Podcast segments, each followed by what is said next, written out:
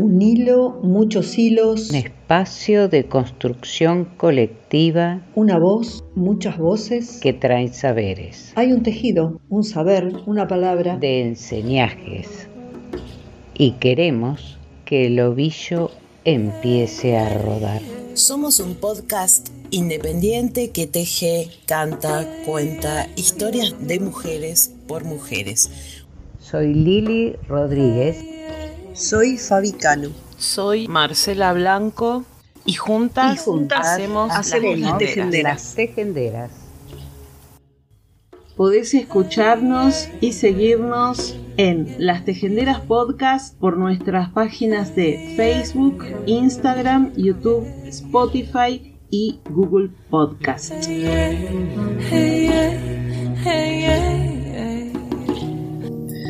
Cuando pasan casos como el de Lucio Dupuy, yo me pregunto si es verdad que los niños son primero. ¿Qué pasa cuando la ley que los protege a los niños, niñes, para que puedan disfrutar y ejercer en, en, forma plena y permanente todos los derechos reconocidos por las normas nacionales y los tratados internacionales de derechos humanos. ¿Qué pasa cuando esto no se cumple? ¿Qué pasa cuando las familias no pueden asegurar el disfrute pleno de sus derechos? ¿Qué pasa cuando todos los organismos de Estado que tienen como prioridad protegerlos y auxiliarlos en cualquier situación y lo deben hacer con preferencia al resto de la sociedad no lo hacen? ¿Qué pasa cuando la comunidad en general, que por razones de solidaridad debiera estar atenta, por eso la ley permite que cualquier ciudadano que sepa que no se respeta la ley se presente a la justicia para pedir que se tomen medidas urgentes para que los niños, niñas y adolescentes afectados, o sea, todas las infancias, puedan gozar de sus derechos. ¿Qué pasa cuando la comunidad hace oídos sordos hacia ellos, ellas, ellos? El Estado es responsable y el Estado somos todos.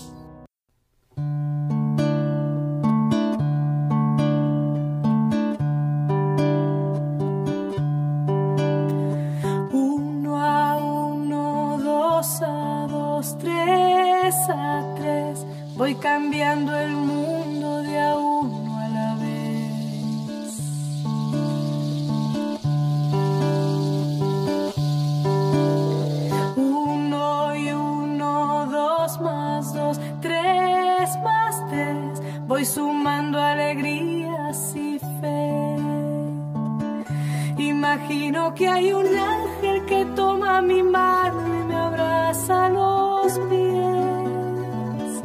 Imagino que ese ángel que cuida a mis niños me cuida también.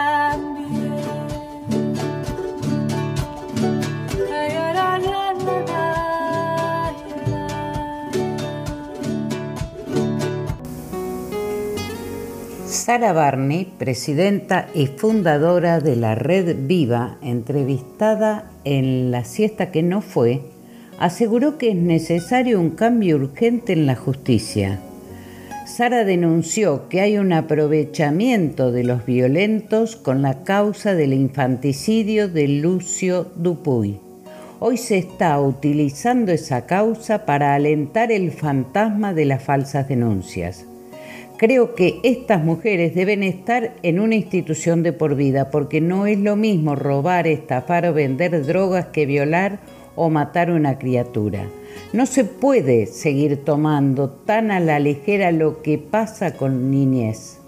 El 99% de las denuncias de abuso sexual en infancia quedan en la nada. Si no denuncias, sos cómplice. Y si denuncias, sos una loca que estás queriendo inculpar a un hombre. Como sociedad le debemos una respuesta a los niños porque no son el futuro, son el presente. Los estamos matando y ¿sabes cómo? Con el falso síndrome de alienación parental. Cuando un niño o niña se anima a hablar y un juez los obliga a revincularse con ese adulto que los dañó, eso los mata. Es una bala en medio del cerebro haber vivido una situación de abuso sexual y que en medio un juez diga que la madre es una alienadora que se quiere vengar del padre sin investigar. Eso pasa en familia. Tenemos que cortar con que cuando hay violencia intervenga familia. Esto tiene que ser tratado en ámbitos penales, lamentablemente. Pero si seguimos en esta carrera de que los juzgados siguen revinculando a víctimas con sus abusadores, termina pasando lo que está pasando, aseveró Sara. Por último, insistió con que niñez no está preparada para atender casos de violencia o abusos sexuales la 26061 sacó el patronato de la infancia y puso esta ley para que sea más eficiente, pero le dio una concentración de poder a un órgano administrativo que no está preparado, que toman decisiones y tienen más fuerza que un juez y ni siquiera se hacen investigaciones al respecto. En Argentina, un órgano administrativo es propia niños sin estar siquiera preparados. Es terrible.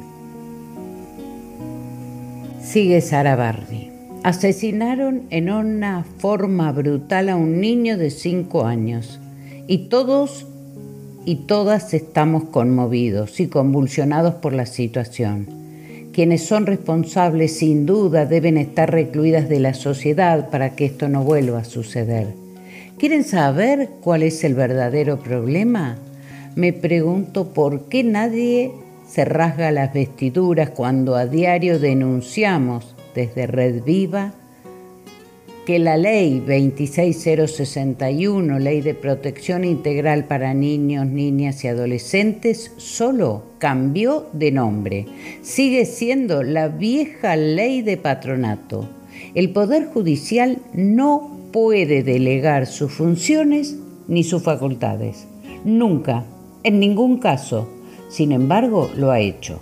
Se lo ha delegado a órganos administrativos llamados ETI, servicios zonales, servicios locales o como les quieran llamar, y en una gran mayoría de los casos, con suerte, las decisiones las toma una trabajadora social con más poder que un juez en una gran mayoría se excusan por su trabajo en un salario mal pago.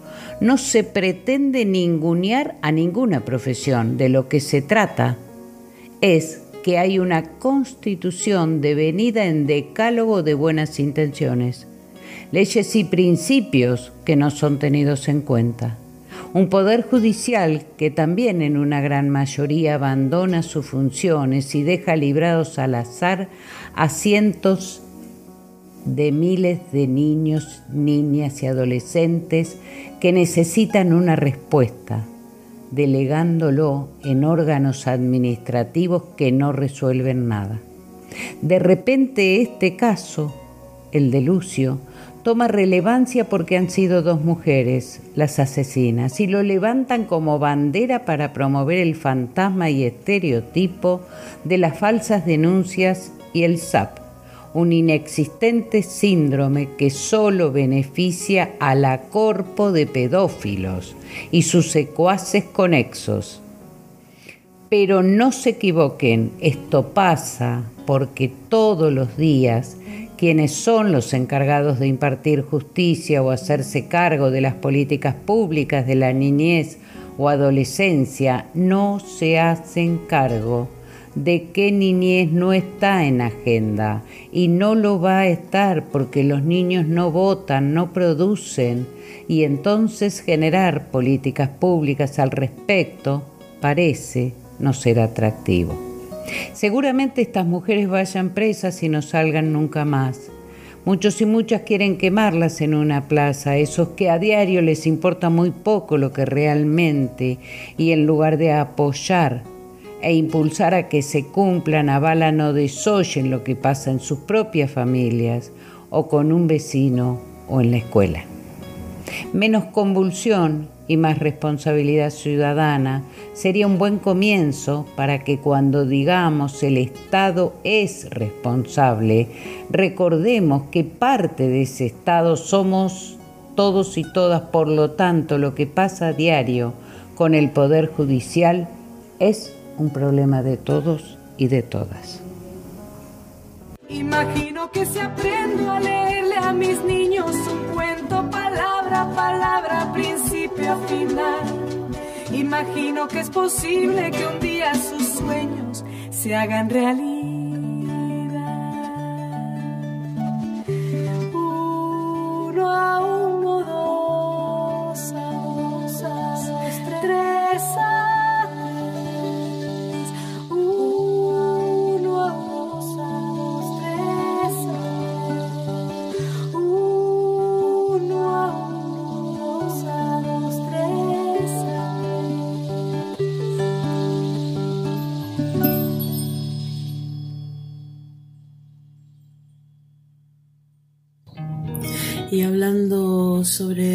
Derechos de los niños o de las infancias y adolescentes, llegó a las tejenderas.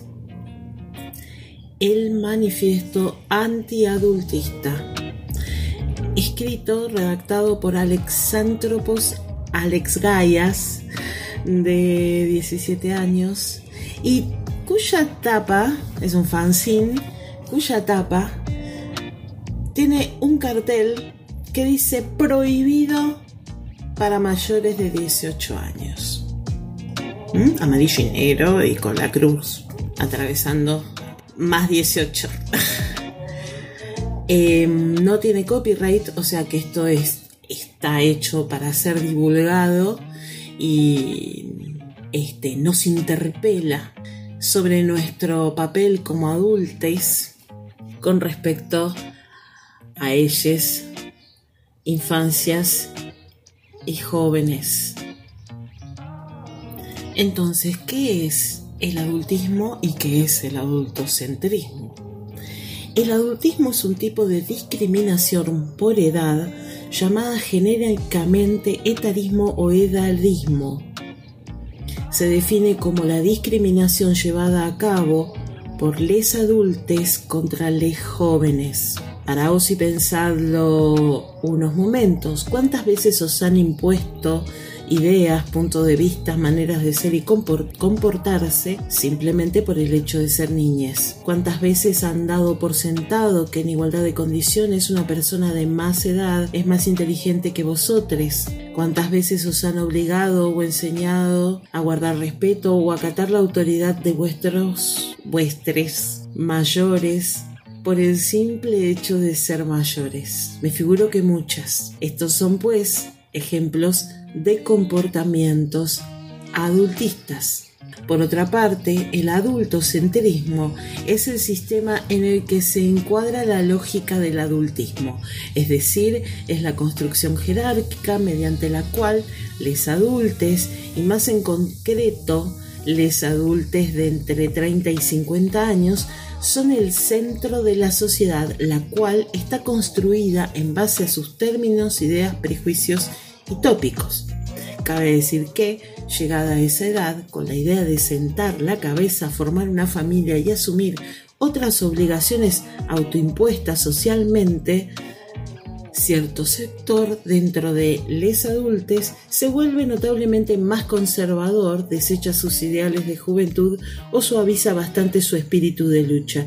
Esto unido al hecho de que entran en la edad en la que sus privilegios se maximizan hace que la discriminación sufrida por los jóvenes se mantenga y se perpetúe en el tiempo. Curiosamente, esta forma de edadismo no es la única que se impone, pues también se admite el rechazo a las personas de más de 50 años considerándolas inútiles o ineficientes en relación al trabajo de personas más jóvenes o si ya nos vamos a la tercera edad, más de 65, se parte directamente de la base que tienen las cualidades mentales mermadas, son disminuidas físicamente, no tienen relaciones sexuales y morirán relativamente pronto. A todo esto se le conoce con el nombre de gerontofobia. Esto nos interpela, ¿no es cierto?, como educadores, porque ellos o ellas jóvenes nos están diciendo, perpetuamos como Estado, como sociedad, la opresión, la represión y por ende faltamos a, a sus derechos, ¿no? Como por ejemplo con la pornografía infantil, prostitución infantil, derivado en homicidio y demás. O gatillo fácil, como tantos casos últimamente vienen pasando. Y sigue este manifiesto hablando sobre el adultismo, dice que se manifiesta de diversas maneras en lo que viene siendo el conjunto de la sociedad. Muchas de ellas las tenemos tan interiorizadas como en el caso de discriminaciones a otros grupos minusvalorados que directamente ya no nos damos cuenta o las dejamos correr cuando suceden. Por ejemplo, negar tu libertad de elección poniéndote pendientes o bautizándote en una religión determinada siendo un o una bebé, o prohibiéndote ir a ciertos lugares o usar cierto tipo de ropa, es adultismo. Decir que eres caprichosa o caprichoso o caprichose en el, en el caso de mentes abiertas por negarte a hacer comer o pensar determinadas cosas que un adulte, un una adulte nunca se le reprocharían eso es adultismo. Negarte respuestas o mentirte respecto a preguntas básicas sobre sexualidad, política o religión. Por no ser suficientemente madura o maduro, eso es adultismo.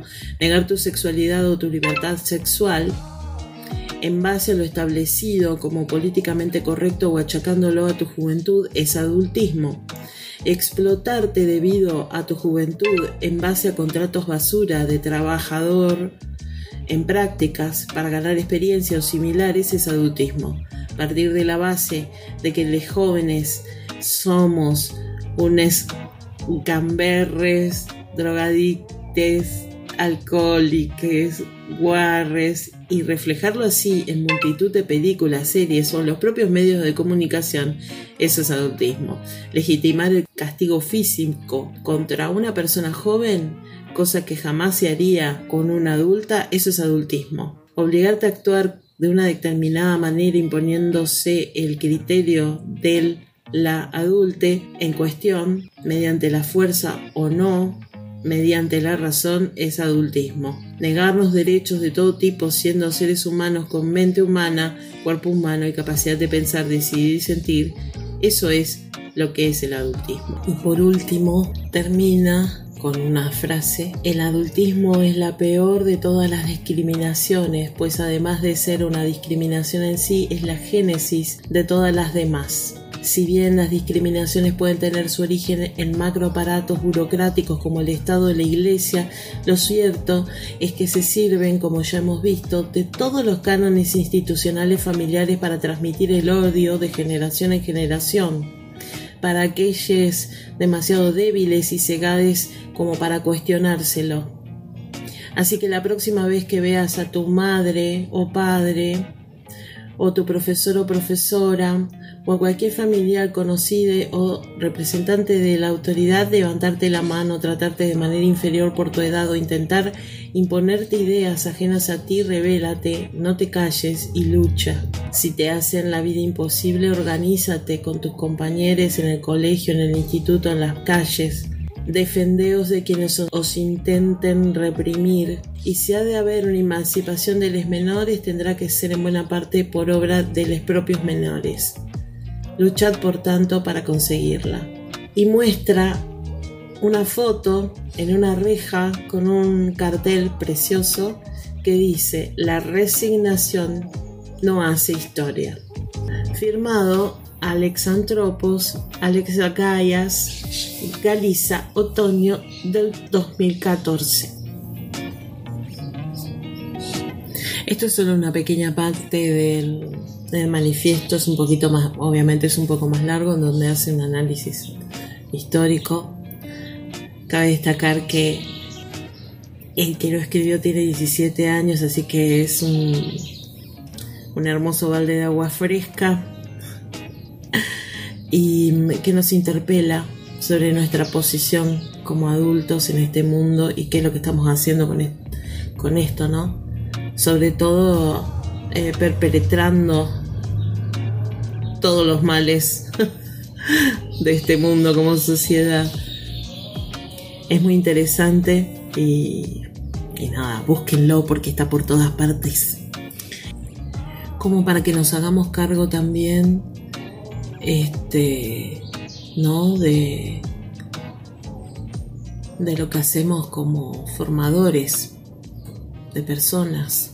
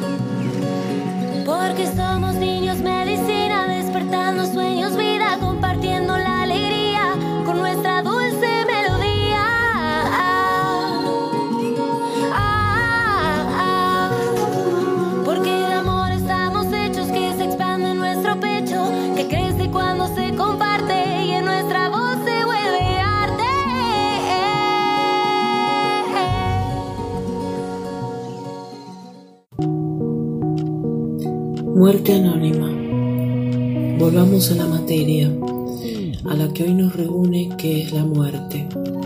Podría ser la de un héroe al pie de un mausoleo entre himnos de gloria y pompa, pero no. Hoy nos convoca la muerte anónima, una muerte sin rifle ni soldados, que algún día nos acarició la cara susurrando palabras de amor al oído. Podría haber sido cualquiera entre nosotras, vacías de historia como un sexo hueco, vestidas de rosa y sacrificio. Estamos aquí para manifestar por la que ni conocíamos, pero que es cada una de nosotras. Para ella todo empezó hace ya tanto tiempo.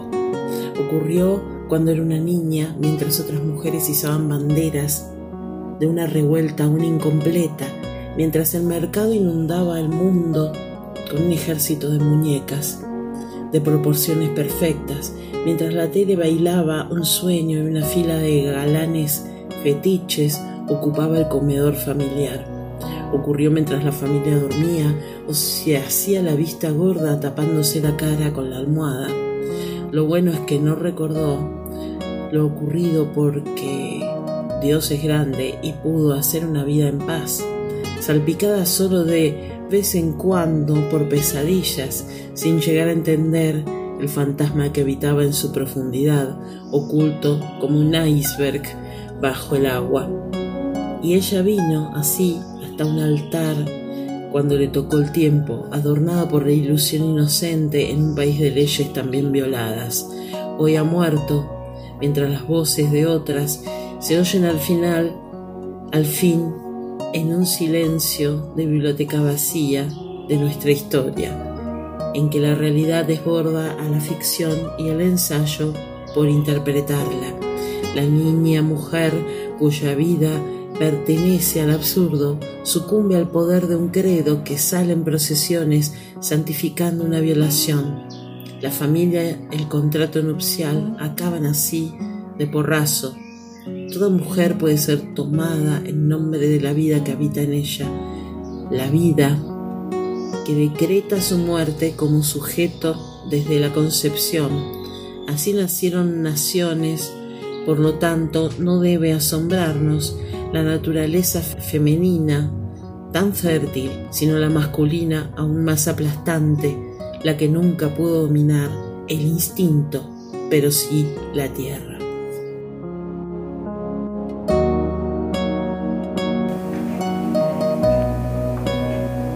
El viernes pasado, 26 de noviembre, cuando se estaban cumpliendo en la ciudad de La Plata 10 años del cuádruple femicidio, desaparece Nancy Videla, cerca de las 18 horas de la estación de constitución del tren Roca, donde emprendería el regreso a su casa luego de su jornada laboral como empleada doméstica y niñera. Luego de haberle avisado a su novio eh, que estaba por regresar a su casa en la localidad bonaerense de Villa Albertina, el celular de Nancy se desconectó por completo y no se supo más nada de ella. Inmediatamente su familia y allegados emprendieron una búsqueda que culminó con el peor final. Recordemos que seis mujeres por hora son asesinadas por hombres en todo el mundo. El cuerpo de Nancy fue encontrado seis días después, el jueves por la noche, a partir de un llamado al 911.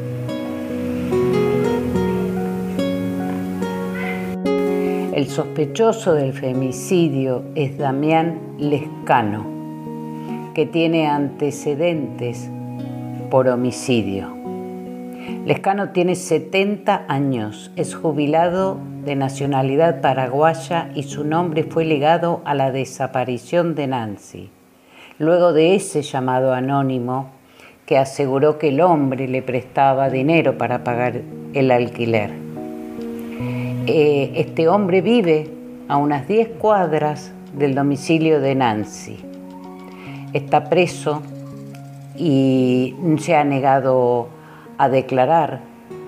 Em, dicen sus vecinos y vecinas que se les insinuaba mucho a las mujeres, tiene antecedentes de acoso, de, de abuso a niñas y niñas.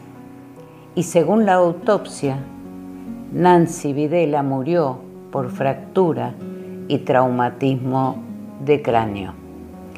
Él luego fue enterrada en el patio del femicida.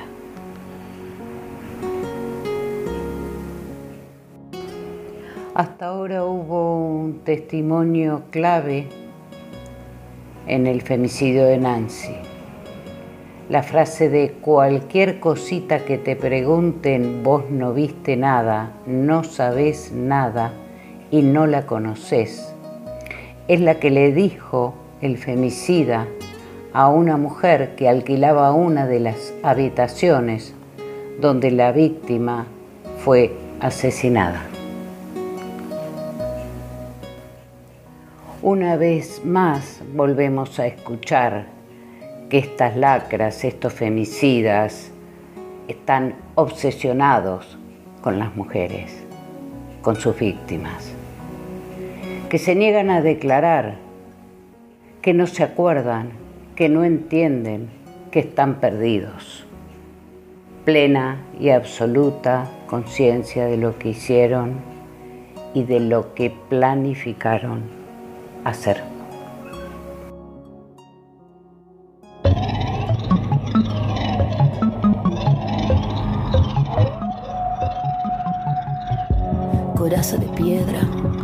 De madera, la luna me lleva, la noche me espera cuántas cayeron medio de la niebla, cuántas desaparecieron, a cuántas tragaron la tierra. La vida nos mata, la prensa de sangre. Gritamos justicia cuando se nos calla. Nos sacan los ojos, nos pegan con palos, nos abren las piernas, se hacen los sordos, nacimos culpables con todas las cruces, nos miran de arriba y apunta con luces. No, no a la iglesia, no al Estado, mi cuerpo es mío. Que les quede claro, no a la iglesia, no al Estado, todo es aparato, cómplice culpable, mi cuerpo yo mando, no quiero tu ley en mi, mi cuerpo yo mando. Tocan a una,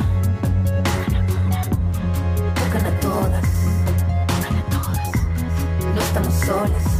So, so, so, solas. Grita su nombre ahora, grita su nombre ahora. Tocan a una, tocan a todas. Solas, so, so, so, so, solas. Grita su nombre ahora, grita su nombre ahora.